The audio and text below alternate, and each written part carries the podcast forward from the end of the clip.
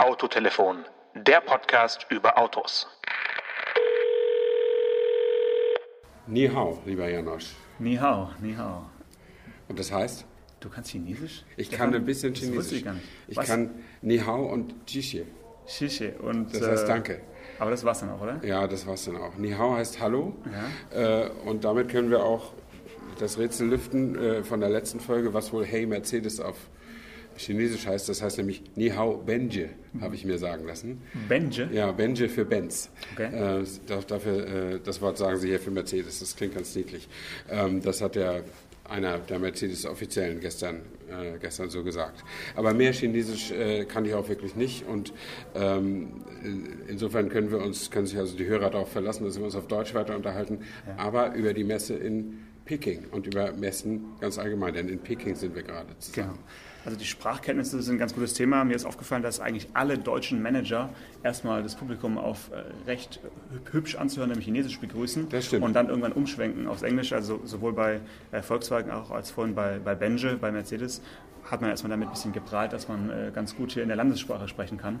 Da ist man dann als internationaler Gast, als Journalist schon ein bisschen im Hintertreffen, weil man erstmal so da sitzt und denkt, naja, jetzt habe ich mir keine Kopfhörer geholt für die Übersetzung, weil es hieß ja, es sei auf Englisch. Und dann sitzt man erstmal ein paar Minuten und denkt, aha, geheimnisvoll, geheimnisvoll. Ja, das ist mir auch aufgefallen. Ich habe mir auch vorgenommen, ich habe nachher noch ein, ein Roundtable-Gespräch mit, mit Hubertus äh, Troska von Mercedes, ihn mal zu fragen, was er da überhaupt gesagt hat. Äh, die Leute haben ja auch gelacht, also hat er nicht nur Höflichkeiten ausgetauscht, sondern auch einen Witz gerissen. Und äh, vielleicht kann er den ja nochmal auf, auf Deutsch sagen. Ich hatte nämlich auch keine Kopfhörer auf, weil ich des Englischen normalerweise auch mächtig bin. Ja, Höflichkeiten austauschen. Hast du denn schon mit äh, Chinesen Höflichkeiten ausgetauscht heute? Äh, nicht wirklich. Also die waren auch nicht besonders höflich zu mir.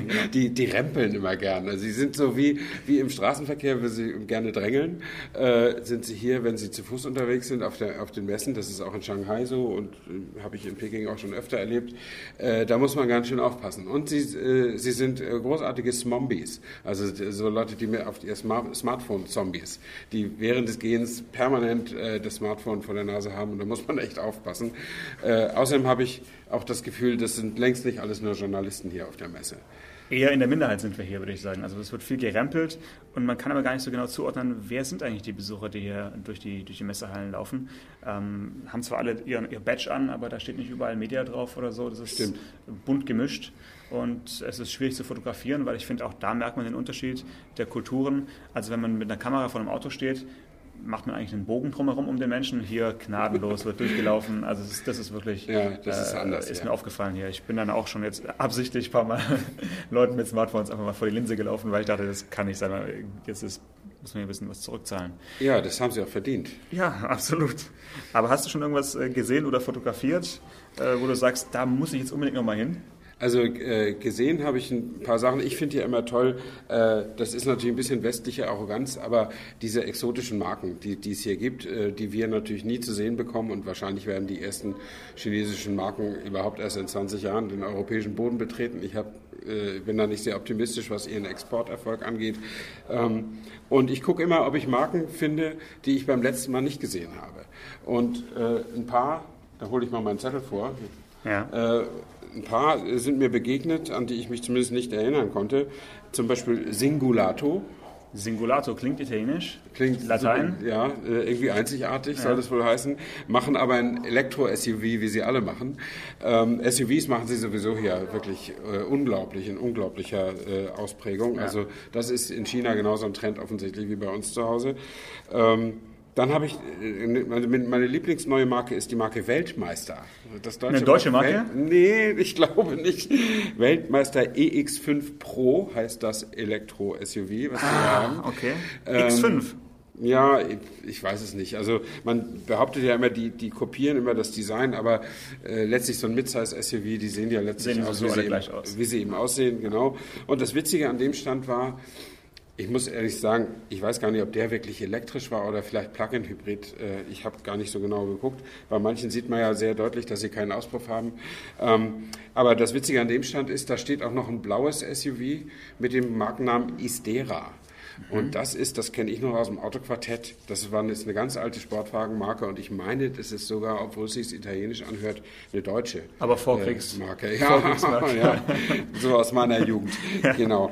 Ähm, das hat mich überrascht, die da zu sehen, aber es war niemand ansprechbar. Es ist auch schwierig, nach wie vor schwierig, an den chinesischen Ständen Menschen zu finden, die vernünftig Englisch mit einem sprechen können ja. oder auch nur Infobroschüren zu finden, die Gibt's? auf Englisch äh, angezeigt sind. Auch das ist ein, ein, ein, ein Hinweis darauf, dass sie mit dem Exportieren noch gar nicht so viel am Hut haben. Also ja, ja. Die, die, die Chinesen importieren gerne, was unsere Industrie so macht, aber exportieren an uns schon deshalb nicht, weil die ja noch so wahnsinnig viele Chinesen ohne Auto haben, den sie ja, der Markt hier ist können. groß genug. Ne? Irgendwie 23 Millionen Autos pro Jahr äh, werden hier verkauft oder waren es ja. noch mehr? Ja, 24 Millionen, glaube ich, ne? im letzten Und Jahr. Und in Deutschland haben wir Pi mal Daumen 3 Millionen. Ja. Also da ist das Interesse wahrscheinlich nach Europa zu exportieren erstmal mhm. nicht so groß. Ich zeige dir jetzt mal äh, ganz kurz ein Logo für eine Sekunde und du ja. sagst mir, was das sein könnte. Oh, das sah aus wie Lamborghini. Ja, ein genau. Stier. Ich konnte ja. einen Stier sehen. Siehst du, habe ich auch ganz kurz gedacht. Aber es ist, Achtung, ein Nashorn. Ein Nashorn, stimmt. Ein Nashorn. Äh, und äh, G. Patton. General Patton. Ja, ist der, ist der bekannt, ja? Ja, das ist mir bekannt, ja. ja. Und was machen diese für Autos? Äh, ja, da würde ich sagen, das ist so Hammerverschnitt oder sowas. Äh, genau, aber machen, wo werden die hier produziert in China? Oder? Ich weiß das nicht. Okay, weil also ich fand, der Stand war irgendwie äh, ein bisschen monströs. Also genauso wie das Logo, dieses springende ja. Nashorn. Ich glaube, das ist das einzige springende Nashorn, was es gibt auf der Welt. Und dann ein Auto, was dem Nashorn nicht ganz unähnlich ist von, ja, von seinen okay. Proportionen. Ich habe auch so was Hammerähnliches gesehen bei Dongfeng. Ja? Dongfeng ist eine der großen Marken, die eben auch Joint Ventures machen mit, mit den Franzosen vor allen Dingen. Ähm, und die haben da ein Auto in Tarnlackierung mit Schaufeln an der Seite, mit Auspuff oh, nach oben gesetzt und so weiter. Und der sah aus wie, wie ein Hammer, wie man sich das vorstellt, nur noch viel martialischer, noch viel militärischer. Leider konnte ich nicht sehen, wie das Auto heißt, weil das in, nur in chinesischen Schriftzeichen Aber es war im äh, Militärfarben ja. anlackiert. Mhm. Und ja. vor diesem Auto haben sich ganz, ganz viele Menschen fotografiert. Unbedingt. Das äh, hat mich ein bisschen erstaunt, weil ich dachte mir, hm, bei uns jetzt auf der IAA oder sowas, wenn da jetzt ein, äh, ein Auto in, in Tarnfleck stehen würde, würden sich vielleicht so ein paar Freaks davor fotografieren. Aber hier ganze Familien, äh, die am, am Pressetag hier schon äh, Zugang haben, machen da Fotos von einem, von einem Militärauto. Das ist auch schon seltsam. Ja, ich glaube, das Militärische hat in so einer Großmacht wie China nun mal ist eine ganz andere Bedeutung äh, als bei uns und äh, da haben die dann weniger, weniger Berührungsängste, glaube ich. Ganz allgemein stellen sich die Leute hier sehr gerne vor die Autos und lassen sich fotografieren. Ähm, das ist auch ein bisschen anders als, als bei uns. Ja. Ähm, ansonsten, ja, wie gesagt, ich bin vorwiegend hier, um eine Geschichte über Mercedes zu machen, die äh, besonders äh, interessante Entwicklung hier in China genommen haben. Insofern mache ich jetzt keinen Messerundgang für die Zeitung. Ähm, ähm, aber ich bin mal wieder ganz gerne hier. Im letzten Jahr habe ich, äh, wollte ein Kollege hin, und, äh, da war das in Shanghai, und da habe ich gesagt, kannst du gerne machen, weil äh, ich muss ehrlich sagen, dass die mh, das Reisen zu Messen nicht mehr so einen hohen Stellenwert für mich hat. Äh, ich tue es ganz gerne, weil man da Leute treffen kann, ähm, aber die Messe an sich äh, das ist mir manchmal schon, schon fast zu anstrengend oder auch nicht, nicht relevant genug. Also es gibt nicht eigentlich nur noch, mhm. nur noch eine Messe, die ich wirklich, wirklich gerne besuche. Nicht verraten, welches es ist. Das ganz ist, am Ende. Das machen wir einen Cliffhanger. Okay. Genau. Ja. Aber schön, schön, dass du es auch so siehst. Ich denke auch, dass Messen äh, sich auch ein bisschen alle ähneln. Also jetzt hier sind wir gut in, in, in Beijing, ist ein bisschen was anderes, weil viele Marken, die wir bei uns haben, hier sind, sind nicht vertreten, dafür sind andere da. Aber sonst so, jetzt die, die großen europäischen Messen, oder auch die in den USA. Wie findest du das jetzt allgemein? Ist es was, was du wirklich gerne machst oder was du früher gerne gemacht hast? Äh, oder würdest du sagen, Messen haben jetzt für einen Journalisten oder für, für unser eins nicht mehr die Relevanz, die sie mal hatten? Also früher habe ich das sehr gerne gemacht, weil es früher auch tatsächlich so war, dass äh, neue Autos, die gezeigt wurden, auch wirklich dort erst gezeigt wurden und nicht schon das Material vorab äh, verschickt worden war. Also ich kann mich noch erinnern, wie sehr wir versucht haben, per, am Telefon die Pressesprecher zu bezirzen, dass sie uns wenigstens ein Foto vorher schicken, damit wir es dann rechtzeitig drucken können. Pustekuchen, da war nichts. Und heute, heute wird man ja zugedröhnt mit dem Vorabmaterial. Jeder kriegt das per E-Mail, man unterschreibt dafür, dass man es nicht vorher äh, rausgibt und dann klappt das in der Regel auch. Äh, macht die Berichterstattung jetzt auch nicht gerade viel schöner, weil viele Leute eben sehr, sehr schnell aus dem, mit dem Pressematerial als einziger Quelle irgendwas zusammenschreiben. Ähm, insofern wäre das schon gut, wenn man sich auch mal die Stimmung auf der Messe und so gibt, aber das geht alles so im Minutentakt ähm, und das ist dann, also ich glaube, für Menschen, die sich für Autos interessieren, ohne darüber berichten zu müssen, ist so ein Messebesuch wirklich eine interessante Sache. Ähm, aber für uns, also für mich persönlich ist es nur noch dann attraktiv, wenn ich Interviewpartner bekomme. Mhm. Und, das und die ist, tummeln sich ja hier. Die sind alle da. Ja. Man bekommt sie natürlich jetzt auch nicht auf Zuruf, das muss man auch vorher ja. äh, klären. Aber es ist natürlich viel leichter zu sagen, man möchte gerne mit dem VW-Chef oder mit dem Daimler-Boss oder was weiß ich äh, ein Interview machen, wenn man sagt, man ist auch auf der Messe, wo er auch ist. Äh, ansonsten kriegt man auch irgendwann mal ein Interview. Aber, aber, das dauert natürlich Wochen, bis man mit Zetsche, bis der mal eine halbe oder eine Stunde Zeit hat, was ich auch gut verstehen kann. Er hat ein Unternehmen zu leiten. Mhm. Aber hier gehört das Interview geben auf einer Messe für ihn zur Unternehmensleitung dazu. Da hat er halt seinen, seinen, äh, seinen Takt, seine Slots und dann werden die nacheinander abgefrühstückt, die genau. Journalisten. Genau. Mhm. Und wenn man Glück hat, ist man einer von denen. Ja, ja genau. das ist nochmal eine, eine, ganz eigene Welt, diese Interviewboxen, mhm. äh, wo das Klima ja dann doch immer ein bisschen äh, anders ist als auf dem Messestand. Ne? Das ja, oft versagt da die Aircondition, aber das ist jetzt für uns weniger schlimm als für die, die da den ganzen Tag sitzen, ne? also die, die CEOs. Aber gut, dafür gibt es ja auch ein gutes Gehalt, also insofern äh, hält Kein Mitleid. Mein, mein Mitleid ja. hält sich da in Grenzen, aber das kann schon anstrengend sein. Ich war einmal der allerletzte bei, bei Zetsche und, der, und um 18 Uhr rum und der Pressesprecher hing schon wirklich schräg am Tisch, der war wirklich total erschöpft.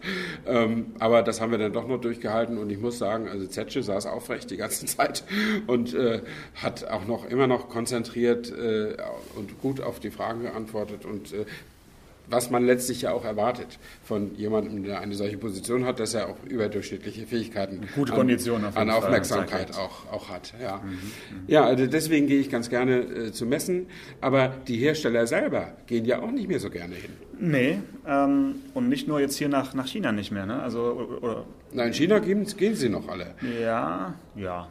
Gut, alle, die hier verkaufen wollen, ja. zeigen sich hier zumindest. Das ist für fast alle der größte Einzelmarkt, da müssen sie auch kommen. Und auch wahrscheinlich wegen ihren Kooperationspartnern äh, müssen sie hier einfach auch Gesicht zeigen. Genau. Äh, aber vor ein paar Wochen war Genf, da hat ja dann auch einiges gefehlt an, an Herstellern, äh, unter anderem auch Opel, die man da schmerzlich dann vermisst hat. Ähm, und ich denke, Detroit ist dann die nächste Messe, die äh, erleben wird, dass da weniger los sein wird als äh, vielleicht vor, vor, ein paar Jahren. Und äh, Paris und auch Frankfurt wird es äh, treffen. Äh, jetzt erst vor ein paar Tagen hat ja BMW verkündet, dass sie sich enorm verkleinern. Wer die IAA kennt, weiß ja, dass manche Menschen nur wegen der Halle, in der BMW sogar Autos hat fahren lassen oder man sogar selber fahren oder mitfahren konnte, äh, die IAA besucht haben. Das wird dann wahrscheinlich künftig nicht mehr so sein. Die werden sich enorm verkleinern. Ja, die haben gesagt, äh, von 11.000 Quadratmeter Standfläche gehen sie auf 3.000 runter, was wirklich ein, ein äh, ich kann mir das gar nicht vorstellen, wie sie es noch gestalten wollen, obwohl man immer noch sagen muss, es ist zehnmal größer als der Schrebergarten meiner Eltern. der hat nämlich 300 Quadratmeter.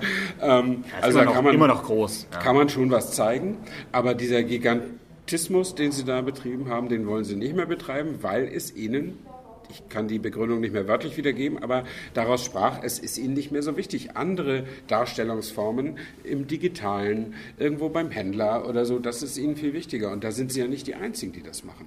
Also BMW geht schon länger nicht mehr der, oder geht nur noch nach Detroit, wenn sie wirklich was haben. Ja. Mercedes hat, glaube ich, jetzt Detroit gecancelt für ab nächstem Jahr. Äh, und Volvo geht nur noch pro Kontinent auf eine Messe. Also genau. auch nicht mehr zur IAA, sondern genau. Genfer Salon. Also Volvo waren, glaube ich, die ersten, die in Deutschland dann äh, gesagt haben, das Budget für die IAA geben wir einfach anders aus. Und die haben dann ja so ein Konzept gemacht, dass sie mit so äh, hübschen äh, Containern, äh, Glascontainern dann rumgereist sind zu irgendwelchen Bootsmessen oder Architekturmessen, um dann eben dort ihre, ihre Zielgruppe zu erreichen. Die haben gesagt, da geben wir einen Bruchteil des Geldes aus und erreichen eigentlich genau die Menschen, die wir wollen. Und das ist wahrscheinlich ein Trend, den jetzt andere auch äh, verfolgen werden. Wobei ich denke, dass Mercedes äh, jetzt in Frankfurt mit der, ob sie da die, die Festhalle aufgeben eines, eines Tages, das wird spannend. Man kann sagen, im, im letzten Jahr haben sie ja schon ein Stockwerk aufgegeben. Da haben sie ihre, ihre Mi-Convention, ihre, ihre Hipster-Konferenz abgehalten. Das war also für, den, für das Publikum gesperrt.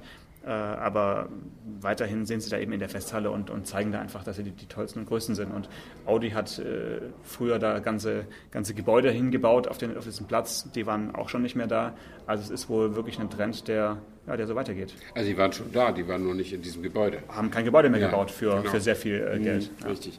Also Mercedes äh, baut ja, glaube ich, für diese Festhalle auch die längste Rolltreppe der Welt. Oder ist die immer in der Festhalle? Nee, Die längste nicht. mobile Rolltreppe, Ja, glaube ich. Ja, die, die ist irre, temporäre. wenn, wenn man da hoch will in den dritten Stock und so. Das ist schon, das ist schon toll. Und äh, für mich ist es auch gar nicht abzuschätzen, was das alles kostet. Aber es ist mit Sicherheit extrem teuer. Und da muss man überlegen. Ich meine, wenn man die Leute anders und billiger genauso gut erreichen kann, warum noch eine Messe abhalten? Die Frage ist, ist es für mich als, als Nicht-Journalist, als normaler Besucher, ist das interessant, eine Messe zu besuchen? Äh, da würde ich sagen, generell ja. Äh, allerdings nicht am Wochenende, wenn es so voll ist, dass man selbst ein SUV nicht mehr sehen kann. Also die, die Objekte der Begierde sind ja schön groß, so immer mindestens vier Meter oder so. Ähm, das ist ganz, also Cebit oder sowas ist schrecklich oder Funkausstellung, da gehe ich überhaupt nicht gerne hin, äh, wo, es um so, um so kleine Sachen geht. Aber ein Auto kann man ja noch mal sehen und mal anfassen, manchmal kann man sich auch reinsetzen. Äh, aber am Wochenende ist da äh, alles verloren. Würde ich niemals machen, würde mir, wenn ich interessiert wäre, wirklich so einen Montagnachmittag mal frei nehmen und dann mal hingehen. Ähm, und gerade wenn man, wenn es um Frankfurt geht, würde ich mir auch sehr genau vorher im Internet die Lagepläne angucken, weil da läuft man sich in Wolf. Das ist wirklich Ja. extrem. Ja. Sollen wir schon verraten, was deine Lieb- Lieblingsmesse ist? Müssen Wegen wir. den kurzen Wegen, Genau. Es bleibt ja jetzt, jetzt nur noch der Genfer Salon übrig. Ja. Ähm, nicht nur wegen, also früher hat man immer gesagt, die kurzen Wege. Ja. Äh, das sind zwei oder drei kleine, relativ kleine Hallen, die, Die aussehen wie eine Halle. Ja, die aussehen wie alle, eine Halle. Die Hersteller müssen sich da auch ein bisschen äh, bescheiden mit dem Platz, äh, können aber trotzdem alles zeigen und äh, man kommt ziemlich schnell rum. Ich würde sagen, wenn ein Rundgang nur um alles mal gesehen zu haben, ist eine Stunde äh, oder anderthalb, wenn man einmal zu mal hinguckt und so. Ähm, das Tolle daran ist aber gar nicht unbedingt, dass das so klein ist, sondern ich finde, das Attraktivste am Genfer Salon finde ich, dass es so relevant ist. Also es ist die, der Frühjahrstermin, wo alle sich irgendwie verpflichtet fühlen, ihre relevanten Neuheiten hin, hinzustellen. Und früher war es oft so, dass man äh, manchmal es zurückgehalten hat bis zum Herbst, bis zur IAA. Ähm, da die aber nur alle zwei Jahre ist, wird darauf gar nicht mehr so viel Rücksicht genommen. Also ich habe das Gefühl, dass wenn man nur einmal im Jahr die Chance hat, eine Automesse zu betrachten, dann sollte man unbedingt nach Genf gehen, weil man da die wesentlichen Marken und die wesentlichen Neuheiten sieht. Auch wenn in diesem Jahr ein paar Marken wie Opel, wie Nissan. Äh, nicht- Nissan war da. Ach doch, wie, oder Mitsubishi. Es war irgendwie ein, zwei japanische Marken noch, äh, die nicht da waren. Aber das hat jetzt auch nicht so gestört. Was mich äh, an Genf eher stört, ist die Umbenennung äh, der Messe. Also weil jeder von uns sagt doch Genfer Salon oder Richtig. Genfer Automobilsalon und seit zwei Jahren versuchen jetzt die Schweizer äh, auch über die Website GIMS, ist es glaube ich, ne, GIMS, Geneva International Motor Show, äh, Leute anzulocken. Ja. Und wie kann man bitte so einen Namen hergeben? Das habe ich nicht verstanden. Ja, das ist, das weiß ich auch nicht. Das ist wie, wie, wie die Stadien äh, bei den äh, Sportberichterstattungen. Arena jetzt heißen, ja. Allianz Arena oder, oder gut, die Allianz Arena ist keine unbenannte, die hieß von Anfang an so. Äh, aber wie man sowas wie ein Volksparkstadion plötzlich irgendwie Arena nennen kann, das, ja, aus Geldgründen. Aber bei, bei, Gyms. Gyms ist nicht mal ein Sponsor dahinter. Also das, das ist, äh, ja, fällt, fällt mir auch schwer zu glauben und ich, ich sage auch beharrlich weiterhin Genfer Salon, so wie ich auch immer PS statt Kilowatt sage. Ja, sehr gut. Ähm, was mir noch aufgefallen ist bei, bei Messen, neben den Interviewmöglichkeiten und Roundtable-Gesprächen, ist es einfach auch schön, finde ich, wenn man sieht, wie die Vorstände anderer Marken über Stände der Konkurrenz laufen, zum Beispiel. Ja. Oder auch Designer. Also ich habe gerade eben noch äh, auf einem Stand äh, den Mercedes-Designer getroffen, den äh, Robert Lesnick, der sich da dann mit einem Kollegen einfach so äh, quasi en, en passant über, über das Design unterhalten hat und über die Chinesen und über äh, Ford und, und was da eben so rumstand. Und das kann man ja sonst eigentlich nicht erleben. Und wenn man da die Chance hat, als Journalist oder auch als normaler Messebesucher, einfach ein bisschen äh, entweder zu lauschen oder sich dazuzustellen und mit denen zu reden, das sind halt Möglichkeiten, die kriegt man sonst nicht. Weil sonst hat man die in ihrem Umfeld, in ihrem sicheren äh, Hafen da und äh, mal über einen Wettbewerber zu sprechen, ist eigentlich nur auf Messen möglich. Und dann natürlich auch nur off the records offiziell, aber man kann da so ein bisschen, finde ich, äh, mehr erfahren, als jetzt, wenn man auf, einem, auf einer Presseveranstaltung eines Herstellers ist. Das ist richtig, wobei man jetzt äh, den Menschen, die das uns jetzt zuhören, vielleicht die Hoffnung nehmen sollte, an normalen Besuchertagen Chefdesigner zu treffen. Die sind tatsächlich an den Presse- und Fachbesuchertagen, maximal noch an den Fachbesuchertagen da. Ähm, das ist dann unser Privileg, äh, mit den Leuten mal ein bisschen zu sprechen. Und das ist, wie gesagt, eben auch der Grund, warum man da hingeht, weil die Autos hat man in der Regel alle schon gesehen, zumindest auf dem Foto. Ähm, dann gibt es ja äh, seit einigen Jahren diese sogenannten Vorabveranstaltungen, also ja. am Tag, am Abend davor. Äh, VW hat das äh, bis zum Beginn der Dieselkrise in einer gigantischen Ausprägung gemacht. Machen Sie jetzt wieder so? Also Aber es ist nicht mehr so groß, doch, oder? Ist doch, wieder so groß geworden? Es war, es war, mal, es war mal kurz, äh, sollte es etwas kleiner wirken, mhm. so ein bisschen wohnzimmerartiger, aber das war auch dieses Jahr in Genf wieder eigentlich genauso groß mhm. wie vor, der, vor, okay. dem, vor dem Dieselskandal, vor dem Betrugsskandal. Ja. Und ja, da kriegt man dann immer schon so ein paar Messeneuheiten auch gezeigt, was ganz gut ist, wenn man dann abends noch die Kraft hat, noch was zu schreiben, äh, dann hat man das schon mal weg. Und äh, da ist natürlich eine Marke wie VW oder wie Daimler, die eben viele Neuheiten auch immer haben, ganz gut vorher mal zu besuchen. Äh, gestern war ja auch was, also das, was wir heute da bei der Daimler-Konferenz gesehen haben, war auch gestern schon auf einer, auf einer Extra-Veranstaltung zu sehen. Und äh, ja, das schätze ich auch sehr. Aber äh, es ist eben auch nicht so, dass wir Journalisten mit offenen Armen von jedem CEO, von jedem Chefdesigner nacheinander empfangen werden. Dafür sind wir dann auch wieder einfach zu viele. Also man muss dann auch die chinesische Kunst des Drängelns beherrschen Absolut. oder, oder im Vorfeld äh, sich einiges äh, an Terminen schon mal äh, äh vereinbart haben oder eben ja, man hat eben seit Jahren so einen guten Kontakt, dass man äh, einfach mal in so eine Gruppe dazustoßen kann und, und mal ein bisschen mitplaudern. Aber wenn man was Relevantes haben will, was Zitierfähiges, äh, dann will man ja auch nicht mit den anderen Kollegen in einer Gruppe stehen. Ähm, und äh, die sind auch meistens so professionell, so darauf geeicht, dass sie eigentlich nur Smalltalk machen. Oder immer das Gleiche sagen. Oder immer also das da haben sie ihre Phrasen und wenn du die, die, typische Frage stellst, dann haben sie halt ihre Standardantwort und dann denkst du, du hast was Exklusives und am nächsten Tag liest du es bei jedem, weil er immer das Gleiche sagt. Also das ist ja auch ein bisschen, ja, das ist so bisschen alles zu sehr abgesprochen. Also wirklich sich frei zu unterhalten, ist ja nur noch mit wenigen Ausnahmen, denke ich mal, möglich. Alles andere ist dann auch zu, zu gebrieft, sage ich immer. Ähm, und auch die, die Präsentationsarten der Hersteller ähneln sich ja irgendwie auch alle sehr, haben wir ja vorhin noch wieder erlebt. Also laute Musik äh, oder manchmal auch ein dezenter Anfang und dann irgendwann ein, ein großes Finale. Äh, hier jetzt wenig Lichtblitze, habe ich jetzt ja. hier nicht so gesehen, aber gibt es sonst ja auch immer so typische äh, Nebelschwaden und Blitze eigentlich seit vielen Jahren unverändert und dann rollt irgendwann das Auto auf die Bühne und im besten Fall dreht es sich auch. Oder es dreht sich die ganze Bühne. Ja, ja. Also heute haben wir, habe ich was Neues gesehen bei Mercedes. Es drehte sich nicht das Auto und nicht die Bühne, sondern es drehte sich einer der beiden Riesenbildschirme, die sie auf der Bühne hatten. Ich kann das schwer schätzen, aber ich nehme mal an, jeder von diesen einzelnen Bildschirmen war so etwa 10 Meter breit und 5 Meter hoch. Äh, und eins von diesen Dingen drehte sich dann plötzlich. Ich meine, die sind unglaublich schwer. Und auf der Rückseite stand nochmal drei Tonnen extra. Äh, das war diese neue Maybach-Studie, der Maybach Ultimate Luxury. Äh, eine ja, absurde Mischung eigentlich aus Limousine und SUV. Also so ein SUV Schiff mit einem Kofferraum hinten dran, weil sie finden, der Kofferraum, dieses extra Gepäckabteil, äh, dass man eben nicht, wenn man die Heckklappe aufmacht, dass man den Fahrgastraum belüftet, ja. das geziemt der chinesischen Gastlichkeit in der, auf dem höchsten Level. Die Hühner müssen hinten getrennt mitfahren. Genau. Mhm. Und äh, äh, wahrscheinlich sind das dann schon gebratene Hühner. Oder edle, sehr edle Zuchthühner, ja. Oder so. Aber auf jeden Fall ist das Auto also sehr sehr barock und sehr, ja. sehr wuchtig und man kann es wahrscheinlich sehr, sehr gut hier verkaufen. Eben, Sie haben vorhin gesagt, 60 Prozent aller Maybach Mercedes-Limousinen gehen sowieso nach China und äh, ich würde mich gar nicht wundern, wenn Sie dieses Ding auch wirklich bauen würden und äh, wahrscheinlich werden Sie auch ein paar Araber, Araber finden, die das kaufen, vielleicht ein paar Russen. Amerika wäre ich noch skeptisch. Ja, eher ist nicht. mir ein bisschen doch zu äh, over the top. Ja.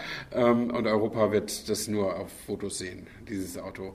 Ja. Ähm, aber ja, das zeigt natürlich auch, was für ein Selbstbewusstsein Sie haben, wie, wie Ihre Strategie aufgegangen ist. Die jetzt, Sie haben jetzt im ersten Quartal hat Mercedes mit all seinen Marken, also all seinen, es ist ja nur Smart und Maybach noch und, äh, und AMG. Und Maybach ist ja nicht mal meine eigene Marke. Genau. Äh, was haben Sie verkauft? 590.000 Autos. Das spricht also für ein ganz lockeres Erreichen der 2,2, 2,3 Millionen äh, in, in, diesem Jahr. Und äh, das hat vor ein paar Jahren noch ganz anders ausgesehen. Da ja. waren die Nummer drei bei den Premium-Marken und heute sind sie so weit oben. Ähm, und zeigen sich eben auch entsprechend. Ja, ja. Also das sind natürlich auch Dinge, die man so ein bisschen zwischen den Zeilen auf Messen wahrnehmen kann. Äh, ich finde, man merkt, äh, ob es einer Firma schlecht geht oder gut geht, an ihrem öffentlichen Auftritt. Denn zelebrieren und feiern tun sie alle, äh, aber ob das jemand nur macht, weil er es muss, oder ob er es irgendwie auch aus Spaß und mit vollem Herzen macht. Das kann man durchaus sehen, wenn man ein bisschen daran gewöhnt ist, Menschen zu beobachten. Und äh, ich kann mich da erinnern an eine Sache vom Genfer Salon, als Karl Thomas Neumann mhm. Opel-Chef wurde. KTM. KTM, genau, der ja eigentlich eine ganze Menge getan hat für die Marke, aber es eben auch nicht geschafft hat, sie äh, zu retten. Und dann wurde sie halt von PSA übernommen, von Peugeot. Ähm, und dann war KTM auch wieder Geschichte. Aber als er beim Genfer Salon äh, dann offiziell äh, vorgestellt wurde äh, vom GM Europachef, Okay. Ähm, dann damals gehörte Opel ja noch zu General Motors. Ja. Da gab es natürlich den Teleprompter, von dem sie alle ablasen. Ja. Äh, und dann kam auf dem Teleprompter während der Rede dieses Europachefs äh, eine Klammer und da stand drin Man-Hug on Stage. Oh, yes. Das heißt, also jetzt ja. umarmen Jungs.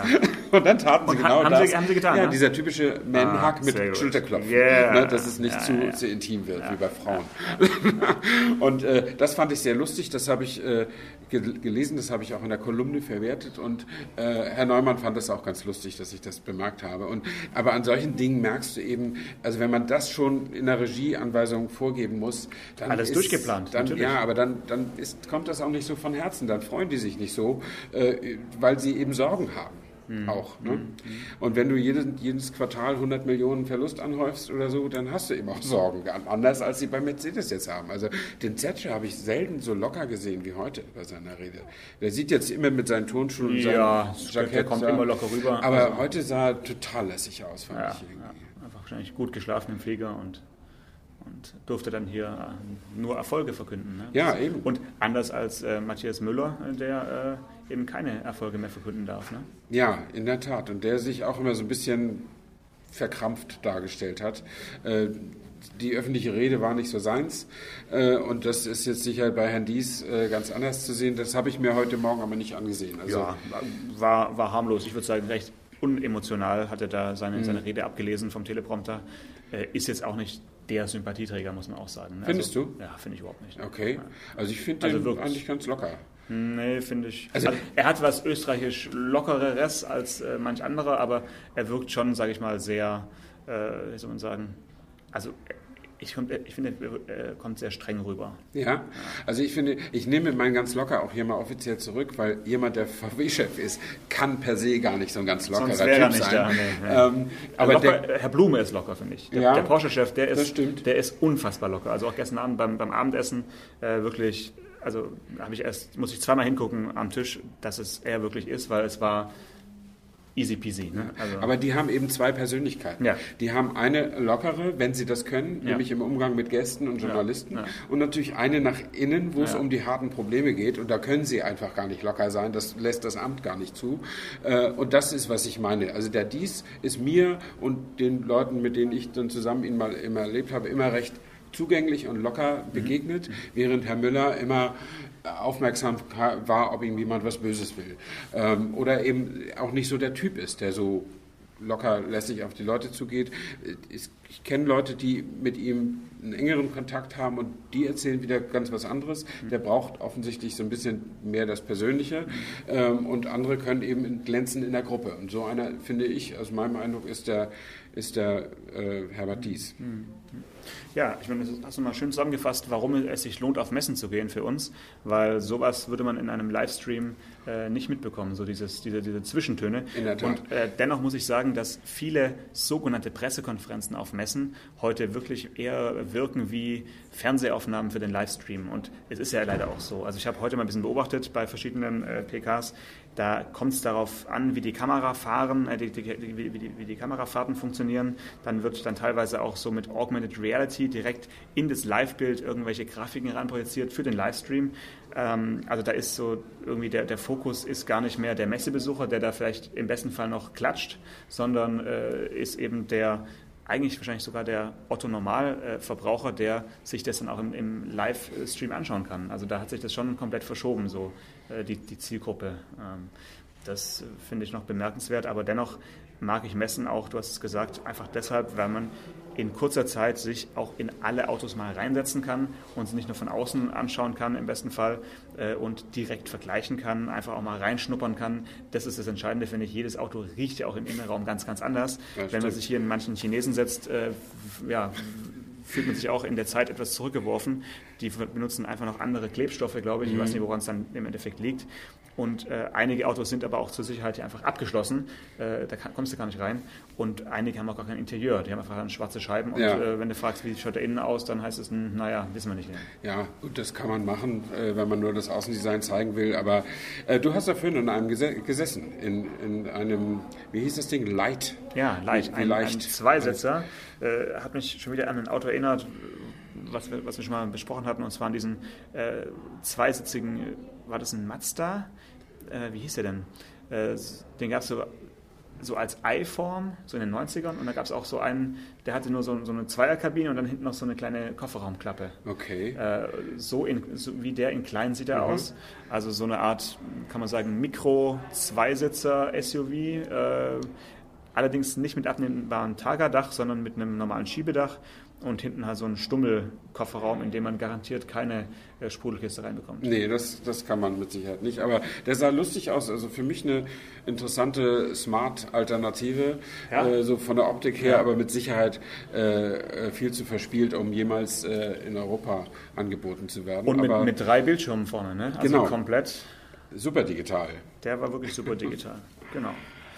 Ja. Jo, was machst du noch heute? Ich mache, wie gesagt, ich gehe gleich zu, nochmal zu Daimler und mhm. habe da ein, ein Roundtable-Gespräch, also mit vielen, zehn wahrscheinlich Journalisten, äh, alle um einen runden Tisch mit Herrn Hubertus Troska, dem China-Vorstand. Äh, und da will ich noch ein bisschen was äh, versuchen rauszufinden, das, das mir nützt für meine Geschichte, die in der Welt am Sonntag kommt, ähm, die ich dann am Nachmittag dann auch noch schreiben werde und äh, ja, je nachdem, wann hier dieses gehört wird, ist die Geschichte dann schon draußen oder sie ist noch in meinem Kopf. Jetzt ist sie noch in meinem Kopf. Sehr gut, ja. Ich werde jetzt auch noch ähm, durch alle Hallen nochmal durchlaufen, noch ein paar Fotos machen ähm, und dann geht es bei mir morgen weiter in eine andere chinesische Stadt, nach Shanghai. Da eröffnet Porsche noch ein äh, Porsche Experience Center an der Rennstrecke. Ich glaube aber, dass wir nicht fahren dürfen, sondern dass wir nur hm. uns anschauen dürfen. Das wäre für mich tatsächlich der erste Porsche-Termin, auf dem ich nicht fahren kann. Also okay. Das äh, wäre auf jeden Fall eine, eine Neuheit. Ja. Da muss ich noch ein bisschen diskutieren, glaube ich, weil hm. das geht eigentlich nicht. Aber Rennstrecke ist nicht die Formel 1 Rennstrecke, weil das ist ja der, in der Stadt, ja, sondern nee, die haben noch eine extra Rennstrecke. Ja, ja. ich schätze mal, dass äh, jeder chinesische Porsche-Fahrer gerne äh, auch mal abseits der öffentlichen Straße fahren, fahren möchte. Ja, also äh, das machen ja viele Hersteller und Porsche allen voran, dass sie versuchen, den Chinesen den korrekten Umgang mit ihren Autos nochmal nahezubringen, äh, weil manche kommen ja von null auf Porsche äh, oder von null auf Mercedes äh, und haben vorher irgendwie nie gefahren oder nur irgendwas, äh, ja, keine Ahnung, was sie sonst noch hier haben. Ähm, und äh, da gibt es dann mit Sicherheit ja, die müssen die Entwicklung zum guten Autofahren in sehr viel kürzerer Zeit schaffen, als äh, die Deutschen oder die anderen Europäer das geschafft haben. Und mit Sicherheit gibt es da auch äh, manchmal Missverständnisse auf der Straße, zumal die ja hier wirklich dicht auf dicht auch fahren und äh, das ist ja äh, unglaublich. Ja, das ist wirklich der Wahnsinn. Also die Verkehrsverhältnisse sind schon, schon hart. Das ist, äh, ist so.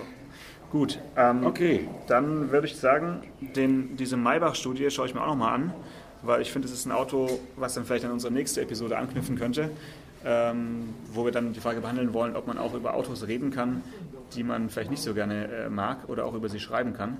Äh, oder wie, wie, macht man das eigentlich? Wie man über sie zu schreiben hat, genau. Und vielleicht kann ich noch eine äh, Begebenheit dazu erzählen, die sich äh, aus äh, unserer SUV-Folge ergibt, äh, wo wir ja beide unsere Nichtvorliebe für SUVs dargelegt haben und der BMW X6 war natürlich ein böses Beispiel. Und neulich begegnete ich jemandem, der einen X6 hat.